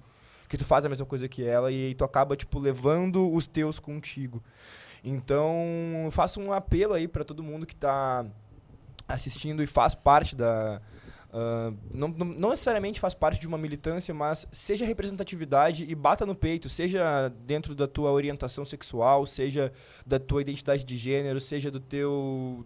Porra, da- da- do, do conflito étnico que a gente é, porque ah, a miscigenação no Brasil Exato. ela traz tantas questões como o sincretismo religioso, como os ritmos, a, a- a cultura, etc. Seja representatividade. Fala pro teu povo, seja qual povo eh, tu represente, fala pra ele, mostra pros pequenos que vão crescer e Real, saber eh, que tu é uma referência, que tu pode chegar, mas que ele também tem o caminho E aberto. por mais assim que eu e o Julinho sejamos antirracistas, nada mais importante do que dar voz para quem sofre com tudo isso. Então é, é, é- não basta só nós é, é, levantarmos a bandeira do antirracismo, a gente tem que estimular que as pessoas que sofrem com esse racismo estrutural possam falar e sejam ouvidas e, e que tenham atenção da sociedade. Então, assim, é, é, é porque é muito fácil para mim falar em ser antirracismo. Sabe- E é muito fácil eu, eu ver que existe uma evolução cultural dentro da minha geração, dentro da minha própria história, como cidadão, como pessoa, mas é muito mais importante que quem sente isso, quem sofre desse racismo estru- estrutural possa falar. Então, assim, é, assina embaixo, irmão. Eu acho que Obrigado. não, é isso aí, não, com certeza. Eu acho que não é nenhum lance de aceitação, é um lance de respeito e de igualdade mesmo, de Ubuntu, tá ligado? Porque não é nem o lance da grana, não é nem o, lance de, de, de- Até porque branco, pobre, preto é, de certa forma, né? Visto, visto nesse, com esse preconceito, com dessa forma pejorativa. Mas, mano, o lance é de não aceitar que uma pessoa preta possa ser igual e viver igual como assim tu é? Está frequentando o mesmo lugar que eu. Isso é a coisa mais nojenta que pode vir de um ser humano. Sabe o que, que é o pior? sabe? Aqui, ó, tá aqui todos os meus maiores ídolos, tá? Bob Marley, Hendrix, George Clinton, um, uh, Aretha Franklin, Stevie Wonder, Eta James, Tim Maia, Alcione, Mr. Catra, Marvin Gaye, Snoop Dogg e Dr. Dre. Esses são os meus... Todos estão aqui. Que eu digo assim, to- quando no Black Lives Matter eu fiz questão de encher meu Instagram e botando assim, ó, "Ah, todos os meus ídolos são negros e os seus? Aham. Todos são, todos. Sim, sim, sim. E aqui eu tô falando da Alcione e do Mr. Catra, do samba e do funk, entende? Não tô só pegando ah, os gringos, ou, entendeu? Com. Ou só a cultura do hip hop com Snoop, com o Dre. Não, é, é- é o Tim Maia, todos os meus artistas nacionais preferidos eu, são é o Catra, Alcione e o, e o Tim Maia, entendeu? Sim, ó. Então é Foda, essa foda. pluralidade. Então daí daqui a pouco assim, tu tem que ouvir um monte de bobagem, tu e é, é, vamos acelerar esse processo para ofuscar esse racismo estrutural. Isso aí. E a gente só vai fazer isso dando voz para quem sente isso, Isso aí, também. isso aí, isso aí, isso aí. E aí? Vambora. Ah, tem uma, uma, um- uma temática aqui que o Julião propôs. É, política partidária versus sociedade civil organizada. Boa. Como, como que o humano nos traz esse debate? Eu acho que a política ela tem que estar muito mais perto dos parques tecnológicos do que dos partidos políticos, entende? É os partidos políticos eles não representam muito e outra e quando tu e quando tu tem um partido que é de diálogo hoje em dia ele é atrofiado, ele é e outra coisa as pessoas só olham para os partidos políticos não porque eles constru... por desculpa porque eles contribuem positivamente para a sociedade sim porque eles contribuem negativamente.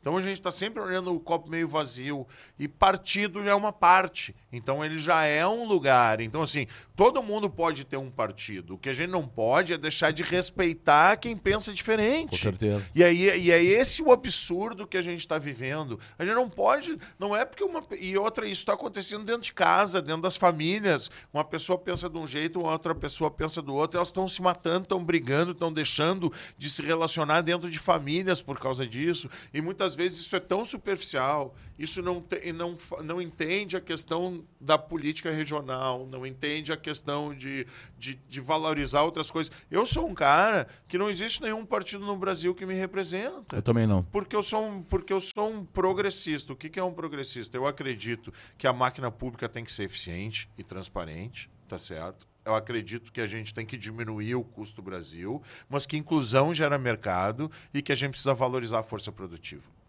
Se tu é bom, tu tem que ser valorizado por isso. Incluir é fundamental, sabe por quê? Porque não existe mais tribo, não existe mais rico contra pobre, existe uma nação. E o maior exemplo disso chama-se Vale do Silício. Os Estados Unidos estavam quebrados e o Vale do Silício hoje é a locomotiva do planeta. O que, que produz dentro do Vale do Silício? Capacidade, economia criativa, tecnologia. Então, Coworking. quanto mais a gente entender isso, mais a gente vai estar dando voz para isso. Vou dar um exemplo, cara. O Banrisul investe quase 30 milhões por ano para ter um link dedicado à internet. Tá?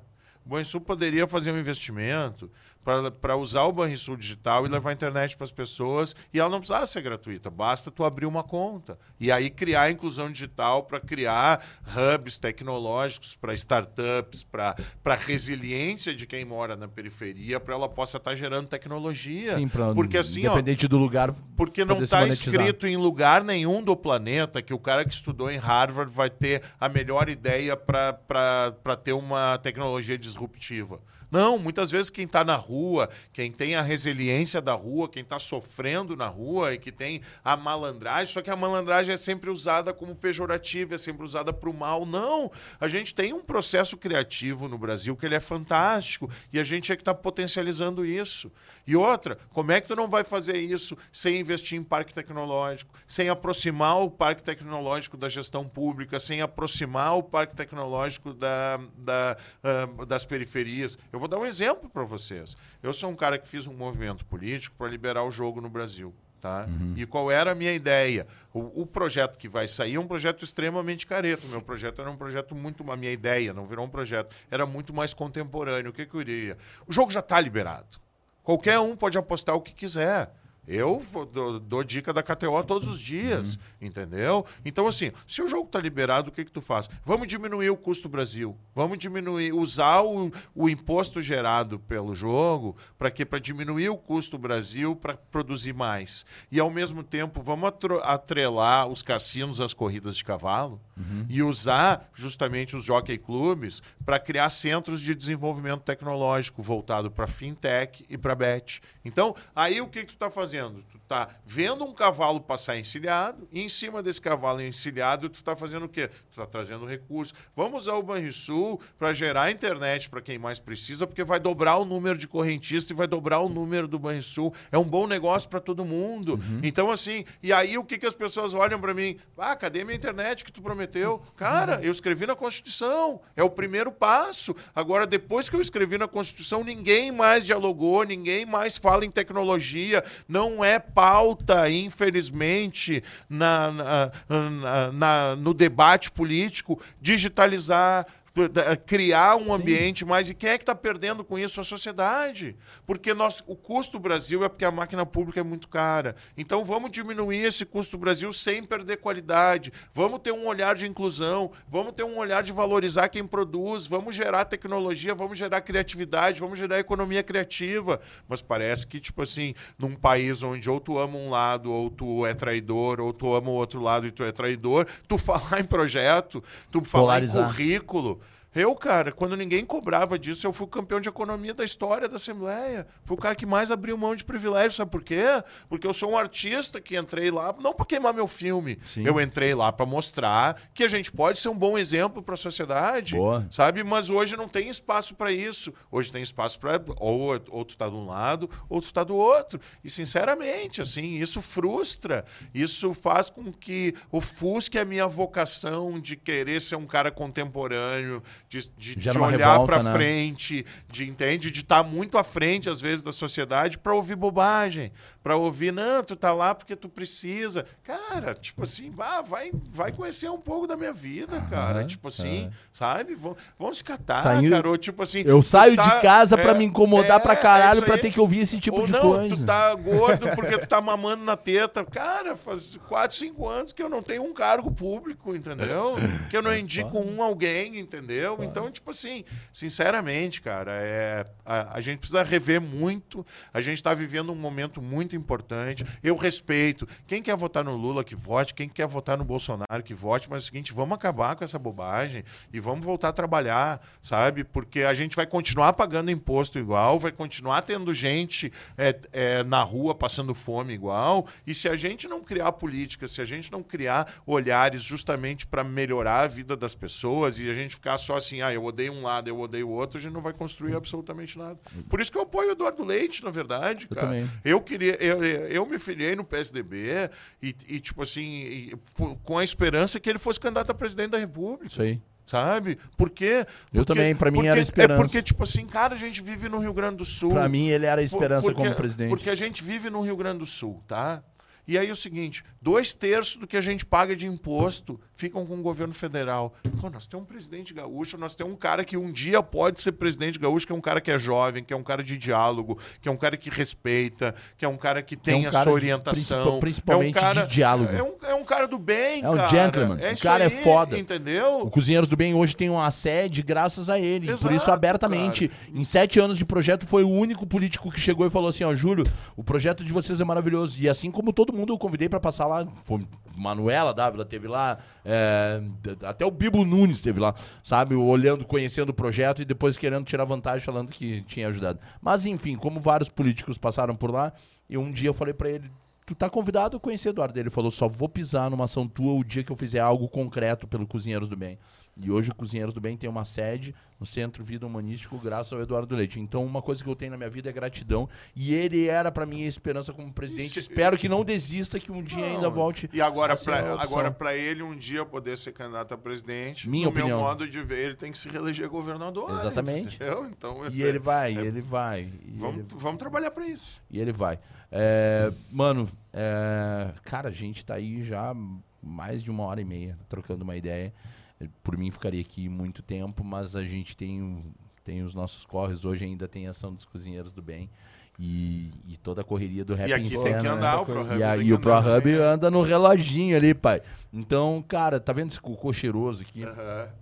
Esse emoji é aquilo que todo mundo Aí, tem é vontade de fazer. É, não, o Otávio hoje jogou um perfuminho nele lá. Cara, tá vendo aquele ventilador ali? Eu gostaria que tu jogasse a merda no ventilador.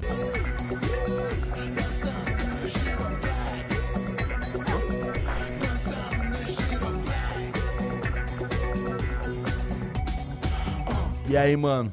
Cara, a minha merda no ventilador é por essa grenalização estúpida e superficial na política. Boa. Não tem como a gente não olhar pra política sem fazer política regional, sem trazer a brasa pro nosso assado. Não me importa qual é a tua ideologia. Depois que passar a eleição, os deputados federais, os senadores, eles têm que se juntar para trazer recursos para cá. Não adianta a gente trabalhar, pagar imposto e, e pagar, sei lá. e, ah, só para vocês terem uma ideia, em 2018 o Rio Grande do Sul arrecadou para o governo federal 25 bi e recebeu 15 de volta. A Bahia arrecadou 15 e recebeu 25 de volta. Então, é, e as pessoas acham que os nordestinos não sabem fazer política. Bem pelo contrário, eles nos dão uma aula de política. O que a gente tem que entender é que a gente vive num país continental e cada vez mais a gente tem que trazer a brasa pro nosso assado. E, sinceramente, cara, é com diálogo. Eu não sei quem vai ser o presidente da República. Não sei quem vai ser. Eu acho que, assim, pode ser qualquer um ou qualquer outro. Agora, eu sei que tem um cara que vai dialogar com qualquer um que for presidente. Pode e esse cara chama-se Eduardo Leite. Então tá na hora da gente ter um pouco de diálogo. Paguei caro por isso, não tem problema. Nunca vou me prostituir, Isso aí. entendeu? Nunca vou me prostituir na política, porque acima de tudo, o Mano Changes, ele não é um político. Ele é um ativista social, ele é um cara que pensa, Um artista. e um cara que vai Um usar artivista. e- exatamente, vou usar a internet justamente para botar o dedo na ferida, para criticar quem tem que ser criticado. Então me segue lá no arroba vamos trocar uma ideia, vamos, vamos fazer um podcast falando de política, vamos fazer um podcast falando de Tamo futebol, vamos, vamos construir uma relação e, e respondendo a pergunta. A política tem que estar mais perto da sociedade civil organizada, sem dúvida nenhuma. Tamo junto. Tá? Tamo junto. Sabe, mano, é, todo. é, a, gente, a gente vem trabalhando temporadas, né? E eu quero te fazer um convite aqui, tá? É, vamos ver se tu aceita aí. É, a gente já falou sobre comédia, a gente tá falando nessa temporada sobre cultura de rua e, e, e tudo que, que, que vem relacionado a isso. E eu acho que do rap à política, tudo é grito, tudo é voz. E por isso que eu tenho um grande orgulho de ter esse irmão do meu lado, que é o Lu, o Puminha. Como Puminho, o IVS, Puminho. Puminho, Puminho, o IVS abriu o Olha o que tu fez, Viu, canalha. IVS? E, e, cara, e a próxima. Eu não quis fazer uma temporada política durante esse período ele- eleitoral, porque senão iam dizer, tá ganhando dinheiro com político. Sim. Então, mano, a próxima temporada do, do Na Lata vai ser sobre política e eu gostaria que tu fosse host desse, desse podcast Fechado, comigo. mano. Vai ser uma Tá. honra. Ah, É os guri da meu, catequese é guri da falando catequese. de política de um jeito diferente, né? É nóis, é Fechado, nóis. arrepiou, Vai ter uma honra também, fiquei arrepiado. Legal, Coisa linda. Tamo junto, Bah, tamo junto. E Não vejo também. lágrimas nos teus olhos. É, eu fico, cara. Eu fico, Coisa eu linda, sou, Julião. eu sou emocionado porque é andar, é andar do lado das nossas referências. É andar do lado das deixa, pessoas que e nos deixa eu te representam. fazer um convite. Não, pode não contar só com um artista como cozinheiro do bem, mas o meu feijão é espetacular. Deixa eu cara. Um contar, cozinheiro- pô, pô, sou um cozinheiro pra- de mão pra- cheia, pra- cara. pra né? terminar- Então, tipo assim, pra terminar. quando precisar que a gente Mano, vá lá, botar a toquinha pra certeza, fazer rango, com certeza, mano. vai ser uma honra pra mim, Com cara. certeza, porque assim, cara, uma das minhas grandes alegrias é levar a cultura pra baixo do viaduto, levar as bandas e toda a galera aqui, todas, to- to- toda essa rapaziada que tá aqui hoje, né? E, e já foi, tenho certeza que tu vai curtir viver esse momento, experienciar esse momento. Mas eu tenho muito a agradecer, cara, a ti, ao Fred, ao Nando, isso, ao cara. Pancho, ao Cristiano, toda a galera que, que, que passou, né, junto à comunidade. Aí tá chegando uma pizza no na finaleira aí. Tem uma pizza da Salve, coloca na mesa que a gente vai encerrar comendo uma pizza da Salve aqui, né? Galera, Oh, que beleza. galera tem que se alimentar. Então a gente tá falando de comida, de cozinheiros do bem. Então eu Muito obrigado, Tiarlete. Cara, A é, maior de todas. Eu, pra mim é uma, uma puta honra poder levar essa galera e, porra, cara, é isso. De ídolo, a amigo, a irmão, é isso que a gente quer. A gente quer que as gerações evoluam dessa forma. Que tu que tá no interior nos assistindo, na ponta do sul do país, possa entender que um dia eu também tava lá no canto, lá na minha adolescência em São Gabriel. Saca? Vim de Curitiba, fui parar em São Gabriel e hoje estou aqui do lado dos meus ídolos, trabalhando com os meus ídolos, conhecendo novos ídolos, me tornando ídolo, porque todo mundo tem o direito de botar pra fora, se expressar e ser o que é e ser representativo pra alguém. Não Se essa importa, rua fosse minha. não importa se tu é branco, não importa se tu é roxo, se tu é preto, se tu é violeta, se tu é LGBTQIA+, se tu é um gordinho safado, xarope, que nem eu, os guri da catequese. somos o que somos porque somos todos nós. Ubuntu. Valeu, Lucão. Tamo E junto. sábado e domingo vamos celebrar a vida no Rap em Cena, né? Com certeza, por favor. Seguinte, entra aí no Instagram agora do Rap em Cena. Olha lá o que tu pode levar, o que tu não pode levar, como tu deve curtir esse grande festival e não esquece de levar um quilo de alimento. Mais Cara, algum recado? Não, matou a pau, Julião, matou a pau. E, Ó. pô, quero te agradecer, mano, porque. Pô, valeu. É, meu velho, acima de tudo, uma aula, mas não uma aula sobre os conceitos que tu tem, sobre a- o, o aprendizado que tu adquiriu durante a tua vida e, e generosamente tu passa, mas pela pessoa mesmo, pela pessoa, porque ah, Obrigado, querido. desde, desde sempre, né, o cara que cresce na música ou no- na comunicação é, e, e vai conhecendo as estruturas aos poucos, não tem como ouvir, não, não tem como não ouvir o teu nome, na verdade, né? E sentar contigo e te ouvir é, e ver verdade nos teus olhos quando tu fala sobre cada um dos temas que a gente abordou, É seja real, né? política, É seja real, tu vê no olho do tu cara. vê no olho real, do né? cara e, é, é- é impagável, mano. Obrigado, obrigado Isso, mesmo por mano, hoje. Eu que agradeço. Obrigado, obrigado por Pagável hoje. tu misturar assim, ó. Queijo com calabresa e esse foi o Mano? Chains, Luca Pumes e eu, Júlio Rita, aqui no Na Lata Podcast. Até quinta-feira que vem. Grande precioso. Consegui a dica. Toda prisão é política e todo ataque é uma festa. Toda prisão é política e todo ataque é uma festa. Toda prisão é política e todo ataque é uma festa. Dançando no giroflex. Dançando no giroflex.